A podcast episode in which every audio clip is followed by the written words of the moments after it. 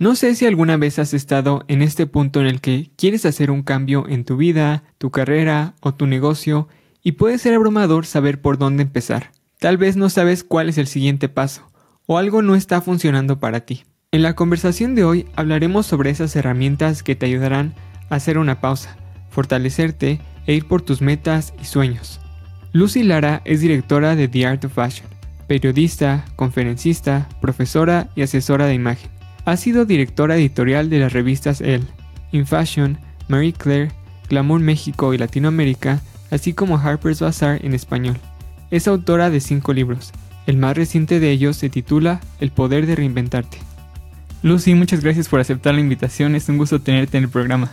Muchas gracias a ti, Fer. Eh, ¿Nos puedes contar cómo empezaste y dónde te encuentras hoy en tu carrera y en tu negocio? Claro que sí. Yo eh, seguramente como algunos de ustedes no tenía muy clara la vocación y fíjate que era una vocación muy determinante, pero no la tenía clara, ¿no? A veces uno es muy joven cuando está tratando de encontrar qué es lo que quiere hacer por el resto de sus días. Entonces yo estudié comunicación y luego, unos años después, después de haberme graduado y trabajado de alguna manera como guionista de, televisión, me fui a estudiar diseño de moda y traté y, ejercí como como diseñadora, traté de hacer de esa carrera mi modo de vida, pero la vida me tenía destinada a otra mejor, ¿no? Que era mm, una forma de juntar mis dos talentos y mis dos pasiones, que era la escritura y la moda, al pasar a la parte editorial. Entonces yo fui la directora editorial de revistas como Elle, In Fashion, Marie Claire, Glamour y Harper's Bazaar y durante la época en donde yo estaba trabajando, digamos, en, Marie Claire, escribimos, Antonio González y yo, un libro que se llama El Poder de la Ropa, que hasta hoy, para los dos, es nuestro bestseller. Y, y después yo ya escribí cuatro libros más, casi todos, digamos los cuatro primeros, sobre imagen, ¿no? Sobre ropa, sobre el poder, la imagen, dos de ellos muy eh, abocados al mundo femenino, uno a la belleza femenina y otro al poder femenino en el trabajo. Y, como tú sabes, eh, pues publiqué mi quinto libro recientemente, este año, que se llama El poder de reinventarte. Y esta es, pues mm, sin duda, una reinvención para mí también, porque en este libro no hablo de lo que yo soy conocida, de donde estoy posicionada. No hablo de moda, de imagen, no hablo prácticamente nada sobre el tema de mi carrera de tantos años, sino hablo más bien de una cuestión personal de, crecimiento personal, porque yo creo que sin tocar esa parte de la seguridad interna, eh, poco se puede hacer en el emprendimiento y en la vida, ¿no? en general. Entonces, hoy por hoy, eh, yo trabajo como periodista independiente, soy pues consultora de imagen, soy eh, asesora también de algunas empresas, doy consultorías tipo para que las empresas conozcan su ADN en cuestión de lujo, de moda, de estilo y que verdaderamente permee en la parte de la comunicación, ¿no? Cómo se comunica la marca desde en redes hasta en sus eh, press kits, en sus lookbooks, en sus página de internet, en fin. Y doy cursos, doy conferencias y por supuesto este año para mí ha sido muy bueno porque me he dedicado a tratar de llevar el mensaje de mi libro del poder de reinventarte a muchos estados de la República. Perfecto. Primero, ¿qué te llevó a escribir el libro? Mira, creo yo que ese libro se venía cocinando desde tiempo a. Yo no soy una persona que escribe un libro de repente.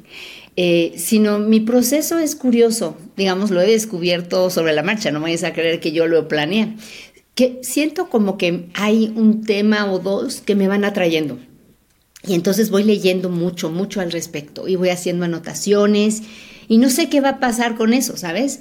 Y un día, el día menos pensado, de pronto digo, esto es lo que voy a hacer.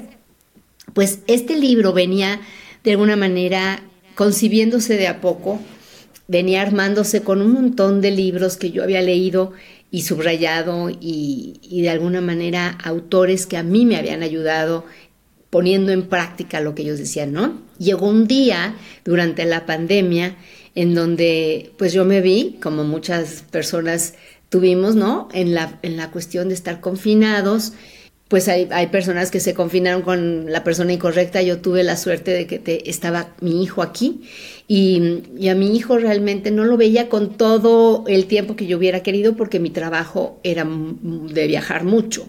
Entonces de pronto estaba yo aquí durmiendo una hora extra, haciendo yoga comiendo rico, disfrutando de mi hijo de la casa y haciendo además la revista que me gustaba mucho, que era Harper's Bazaar, y, y sentí como que, pues que era como un respiro, ¿no? Pero como a otras personas, a mí eh, de alguna manera se me cayó el tinglado porque eh, mi hijo se fue a vivir a Estados Unidos y también eh, Editorial Televisa decidió que muchas personas saliéramos, pues por la cuestión de la pandemia, la cuestión económica, la cuestión cómo van las revistas, y perdí el trabajo. Y entonces me dije, bueno, pues este es un gran momento para empezar el libro, que en realidad ya había yo, como digo, empezado, ¿sabes? Y es un libro que, que tú ya leíste, entonces sabes perfectamente de qué te hablo, en donde yo expongo muchísimo mi vulnerabilidad y lo hago con el propósito no solamente de contar una historia a manera de ejemplo, sino también de, tocar la vulnerabilidad del lector y poder decir que realmente yo considero que uno no conecta si no es a través de la vulnerabilidad y uno no tiene la posibilidad de abrirse si no está dispuesto a realmente revelar cosas de sí mismo en donde uno pierde, ¿no? Y, y no es que sea un libro de puros fracasos, pero vaya que muestro mis quiebres. ¿Qué herramientas descubriste mientras escribías el libro que quisieras compartirnos? Mira, creo que una de las cosas que yo descubrí, no es que quizá es una de las cosas intuitivamente que uno conoce, sabe, pero definitivamente para mí fue importante que dos libros dijeran lo mismo, ¿no?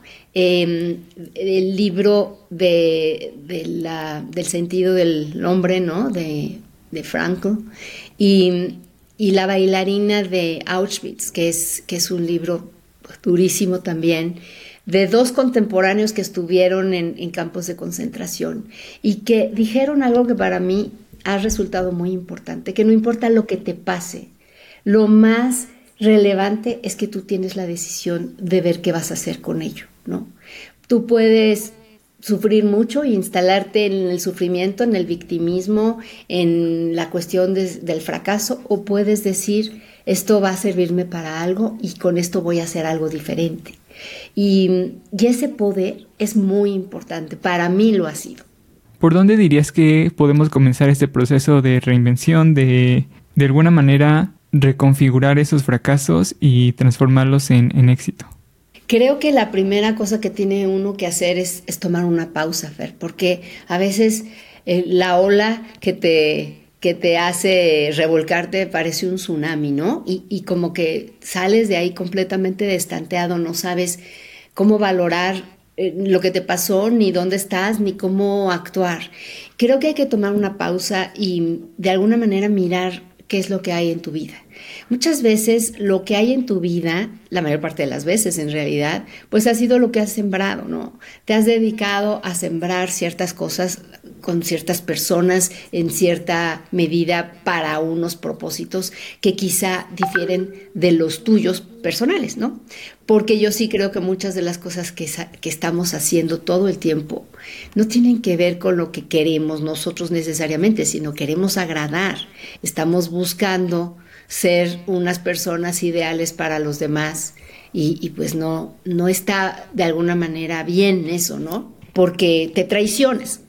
Y la otra cosa que yo diría es que le perdamos el miedo a equivocarnos. Equivocarnos tiene a ver, digamos que no hay desperdicio. La equivocación, el fracaso, el quiebre, las caídas, todas tienen un propósito. Y el primero que yo te puedo mencionar es el aprendizaje. Y yo sé que es una, frase común, ¿no? Decir que, los exitosos fracasaron muchas veces, ¿no? Y Steve Jobs, por ejemplo, es el ejemplo típico. Pues sí. O, Disney, ¿no? Eh, sí, ellos, ellos fracasaron y luego resurgieron de sus cenizas y vaya que triunfaron. Pero nosotros en nuestra medida también. Tú vas aprendiendo y te vas haciendo un poco más la idea de lo que no debes de hacer, lo que sí debes de hacer, que te funcionó o que no. Pero el punto no es verlo como, como una inflexión de, de soy un perdedor, sino como un aprendizaje y cómo vas a surgir de alguna manera de ese conocimiento para hacer algo mejor. Y en un fracaso, por ejemplo, en un divorcio, eh, en, en algo que no tiene nada que ver contigo, que se murió tu hijo, ¿no? Vaya, pues esos golpes son tan duros que es difícil verlos incluso como un fracaso. No tiene nada que ver contigo. Tú no hiciste nada, pues, para que eso te sucediera y parece que se te cae el mundo. Bueno, ahí también hay que pensar la cantidad de cosas que tiene uno que aprender y lo que realmente viene con eso es, es una tarea posterior que te va a llevar a ser una persona mejor. Porque yo digo que es como como esta cerámica japonesa, ¿no? Que se rompe y en lugar de pegarla con cola loca para que nadie note sus quiebres, en Japón le ponen un barniz dorado justamente porque los quiebres hablan de la imperfección y la belleza de esa imperfección y de alguna manera eh, de la historia de esa pieza. Y tu historia está hecha a base de estas grietas doradas que lo que hace es que te permite ver la luz de los demás a través de esas grietas y también iluminar a los demás a través de esas grietas. Totalmente. Una de las cosas que mencionas una y otra vez en el libro es la parte del diálogo interno, ¿no? Hay una parte en la que escribes, cambiar el diálogo interno requiere, antes que nada, entender que te estás diciendo cosas que de entrada son falsas. Creo que muchas veces podemos ser como nuestros peores enemigos en el sentido de que nos decimos esto no está funcionando, estoy fracasando, etcétera. Tal vez cosas como, no sé, nadie va a comprar este producto, qué estoy haciendo, el síndrome del impostor del que también hablas. ¿Cómo podemos comenzar a cambiar eso que nos decimos, que finalmente impacta en nuestras emociones, nuestras acciones y nuestra vida, ¿no? Sí, las, las palabras y los y los pensamientos son muy poderosos, Fer. Y, cuando te estás diciendo soy una tonta, no puedo, o soy eh, un fracasado, todos tienen menos yo, eh, no sé hacerlo, no puedo, no, no tengo con qué, lo único que estás de alguna manera masajeando es, es tu, tu sensación de, de no ser suficiente, ¿no? Y tu sensación de no poder con las cosas. Y, y realmente mi primer consejo sería, pues escúchate, escucha lo que dices, porque tú no serías capaz de decirle eso ni a tu peor enemigo, ¿sabes? Te lo dices a ti y te lo dices con despiadadamente, pero parecería que por decírtelo a ti nadie lo oyó, no pasa nada. No, no, está pasando mucho y hay que concientizar cómo te hablas. Eh, eso de que te pegas y dices, ay, soy una tonta, ¿no? O, comes y dices, ay, parezco una ballena, este, soy un cerdo por cómo, eh, ¿no? O eh, qué clase de tonto soy. Pues en realidad te estás ensuciando y estás haciendo que tus palabras se conviertan para ti. O, o, tus pensamientos, porque no las estás diciendo, ¿cierto? Pero te las estás de alguna manera virtiendo, ¿no? Esas palabras lo que van a hacer es que te van a dañar. Entonces, cambia, haz una pausa y cambia y di, no me puedo estar hablando así, no, no es cierto, ¿no? Es un hecho que soy una persona inteligente, es cierto que estoy probando, vamos a esperar que esto, confío en que esto se vaya a lograr, pero soy una persona y saca las pruebas, ¿no? A relucir. Eh, si tengo una maestría, si tengo un buen trabajo, quiere decir que soy capaz. Eh, si la gente me quiere, si yo soy un líder en lo que hago, quiere decir que tengo con qué. Sí, totalmente. Creo que en el proceso de reinvención, de hacer cambios, pues es importante tener claro qué quieres, ¿no? Dices, las metas son poderosas, dan energía, suman seguridad y sentido del propósito. ¿Cómo dirías que podríamos tener más claro cuál sería como ese siguiente paso, por dónde comenzar con el cambio, etcétera. Mira, cuando vas a comenzar, todo parece muy lejano y, difícil de alcanzar, ¿no? Y las metas, sobre todo cuando son metas eh, ambiciosas, que generalmente eso es lo que son, ¿no? Tú esperas, no sé, triunfar, no esperas eh, ser un mediocre en el negocio, ¿no? Eh, entonces suena como que lejos casi que imposible. Entonces yo lo que propongo es crearte una serie de micrometas, que dividas esa meta en, metas pequeñitas. ¿Qué quiere decir esto? que si tú quisieras correr un maratón, pues no vas a salir al día siguiente y correr un maratón, porque te mueres. Primero no, no vas a pasarte las dos cuadras antes de que te dé algo, ¿no? No vas a poder con tu respiración, no tienes la condición, etc. Pero si tú empiezas mañana a, caminar, y en dos semanas a trotar y en un mes a correr medio kilómetro, etcétera llegará el momento en que tú puedas correr medio maratón o un maratón y no te vas a estar muriendo, ¿no? Y esto se logra a través de entrenamiento, pero también a través de pequeñas metas que se van sumando. Y cuando tú te entrenas dentro de esas pequeñas metas, llega el momento que el final no se ve tan lejano. Esta, esta banda que vas a romper cuando llegues a tu meta está tan cercana como tú confíes en que por pequeños sectores vas a poder lograrla. Ok, perfecto. Hay una parte en el libro en el que hablas también mucho sobre justo algo que mencionaste ahorita, la confianza, tener un propósito. Esta parte me gustó mucho. Dice, si estás confundido y no identificas tu propósito, vale la pena preguntarte, ¿cuándo fuiste el más feliz? ¿Cuándo te sientes pleno? ¿Qué te gustaría dejar como legado? Creo que en entrevista tras entrevista siempre aparece el tema del propósito porque si no sabes a dónde vas y por qué haces lo que haces, sobre todo las dudas, justo el fracaso, los miedos, pues en cualquier momento te pueden derribar, ¿no? ¿Qué has hecho tú para nutrir tu propósito y cómo pueden los emprendedores no no sé si encontrar el suyo, sino cultivar cultivar esa parte? Fíjate, yo creo que para a veces es difícil entender cuál es tu propósito y digamos el de vida, ¿no? Suena eh, suena abrumador, o sea, ¿cómo voy a saberlo? Y yo no tengo idea y estoy apenas tratando de ver cuál es mi vocación, ya me estás pidiendo que yo sepa mi propósito. Yo creo que tampoco se vale angustiarnos exactamente como corriendo el maratón mañana, ¿sabes? Creo que el, el propósito es algo bien importante porque el propósito tiene una relevancia para ti. Es decir, primero, lo disfrutas cuando tú entiendes que ahí donde está tu disfrute es probable que se ubique tu propósito. Es decir, si, si tú odias la contabilidad y tú tienes que hacer contabilidad porque eso es lo que estudiaste forzado por las circunstancias, ese no va a llegar a ser tu propósito nunca, porque lo estás sufriendo. Pero vamos a suponer que tú disfrutas ayudar a las personas que no tienen alimentos y buscar la manera de conseguirles que sean autosuficientes con los alimentos, ¿no? Eh, yo tengo un amigo que hace eso, por ejemplo, y me parece que él es absolutamente feliz y tiene otro negocio, pero este evidentemente es su propósito porque se ha dedicado a implementar un sistema en donde los, las personas se pueden volver autosustentables, sembrando en sus patios, en sus eh, guacalitos, ¿no? De alguna manera tienen la posibilidad de luego hacer trueque, en fin. Fíjate qué interesante que por una cuestión placentera encuentras tu propósito. Pero cuando no estás ahí, cuando tú dices no tengo mucha idea, búscate pequeños propósitos, así justamente como las micrometas. Entonces búscate pequeños propósitos, por ejemplo, dices, ok, no sé cuál es mi propósito de vida, pero creo que haría bien que yo eh, enseñara a las personas a hablar inglés. ¿No? Entonces me busco un pequeño grupo de personas que pudieran ser beneficiadas por hablar inglés y damos un curso a la semana por Zoom de la conjugación, del vocabulario, de la pronunciación, de lo que quieras. Y de alguna manera esto te va llevando a encontrar dónde puede estar tu nicho. ¿no?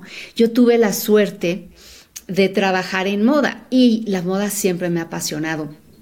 La verdad es que, como yo te dije, no estaba muy claro en mi, vocación, pero cuando llegué a la moda dije, no, esto es lo mío, porque me divierte, porque me entretengo, porque nunca siento que estoy trabajando, ¿no? Y escribir sobre moda, pues es como que fluyo. Pero fíjate que ahí no estaba mi propósito, como es la vida, ¿no? Ahí lo que había era una pasión y lo que le llaman el soft spot algo que, para lo que tengo facilidad y que me gusta. Y ahí es como que el matrimonio perfecto para llevar a cabo tu carrera. Pero conforme fui trabajando con chicas digamos, mis equipos de trabajo generalmente eran de personas muy jóvenes, pero lo que yo notaba es que a las mujeres les faltaba entender lo que podía ser su poder en el trabajo y lo que podían hacer a través de su ropa, por ejemplo, de su imagen personal. Y, y entendí muy pronto que quien tiene puesto el ojo ahí asciende casi de automático, ¿no? Y entonces me pareció que era importante mostrar esto al mundo. ¿Y cómo le hice? Eh, pues con mi libro 1, 2, 3, 4, ¿no? Hasta que llegué al 5 en donde estoy mostrando otro tipo de cosas. Pero mi tema es que sí, verdaderamente, al encontrar que yo sí podía hablar con ellas y de pronto encender la llama de su poder, encontré que ese era mi propósito. Me encanta. ¿Cuál sería tu mejor consejo para los emprendedores? ¿Con qué los quieres dejar? Yo te diría que el emprendedor debe confiar ciegamente y tener, por supuesto, el gusto de hacerlo, ¿no? Digamos que no creo en la fórmula de hacerlo por ganar dinero, creo en la fórmula de hacerlo porque lo disfrutas, porque es algo que te sale bien, porque es algo con lo que vivirías felizmente, repitiéndolo y, y de alguna manera ejecutando. Y la segunda cosa que yo te diría es que que creo en la consistencia, digamos, creo en la, en la persistencia. Y mm, hay veces que hay que decir, bueno, ya, no, ayer justamente estaba hablando con alguien sobre que también es, es de sabios decir, ok, este sueño ya no va, ¿no? He insistido y he, he hecho todo, pero no está saliendo. También se vale decir, voy a soltar este sueño. Pero hay otros sueños que evidentemente están vivos y que están dando señales de que quieren atención, bueno, a esos sí, rescátalos. Y hay veces que los dejas ahí como que empolvar o, o están eh, como si fueran un buen vino, ¿no? Están en reposo por mucho tiempo. Hay que irlos a rescatar, sacarlos de ahí y reanimarlos. Me encanta, qué buen consejo. Si tuvieras que volver a empezar tu negocio, ¿qué es lo primero que harías? Yo creo que le pondría más atención a la parte digital, a pesar de que no es una parte que, que sea afín a mí, ¿no? Yo estoy muy acostumbrada a la parte eh, de contenido y me encantaría tener de alguna manera resuelta la parte técnica, digital y tal, pero, ¿sabes? Siento que, que si es una debilidad, uno tiene que trabajar en ello también. Y definitivamente creo que es una parte que, que yo he descuidado y que no he crecido tanto como mi potencial por la pereza de meterme ahí, ¿sabes?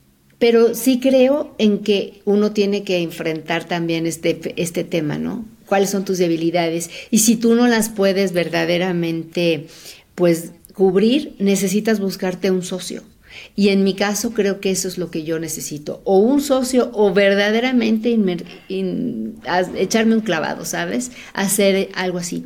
Creo que es, son estas plataformas que esta época nos han dado, algunas con algún costo y la mayor parte gratis, que si nosotros no sabemos capitalizarlas, mucha gente las está capitalizando, entonces nos vamos rezagando. Me encanta. Eh, Lucy, ¿puedes compartir tus tres mejores recursos con los emprendedores? Ya sean libros, cursos, cualquier cosa. Sí, yo soy muy de leer y sabes que, Fer, yo leo, bueno, mucho mi trabajo es leer y escribir, ¿no? Entonces hay veces que no tengo los ojos o ya no tengo la concentración para seguir con ello y por lo tanto escucho muchos audiobooks.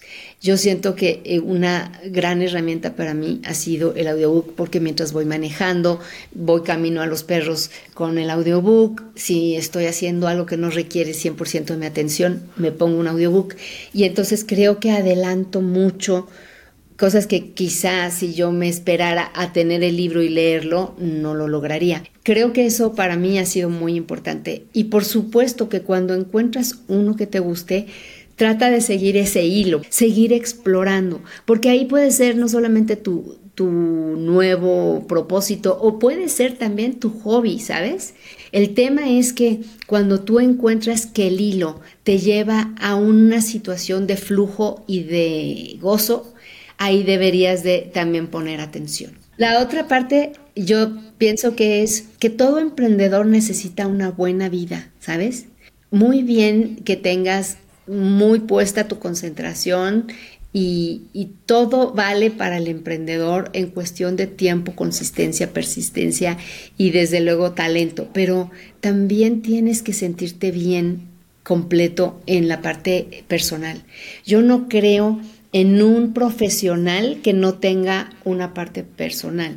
¿Y por qué lo digo? Porque, porque pierden la persona que está tan dedicada a la profesión y no tiene una rica vida personal pierden solidaridad, pierden conocimiento, pierden experiencia, pero sobre todo, creo yo, pierden esta capacidad de ser compasivo y, tocar la vida de sus, por ejemplo, de sus eh, clientes o de sus eh, colegas o, incluso de, sus, eh, de su audiencia.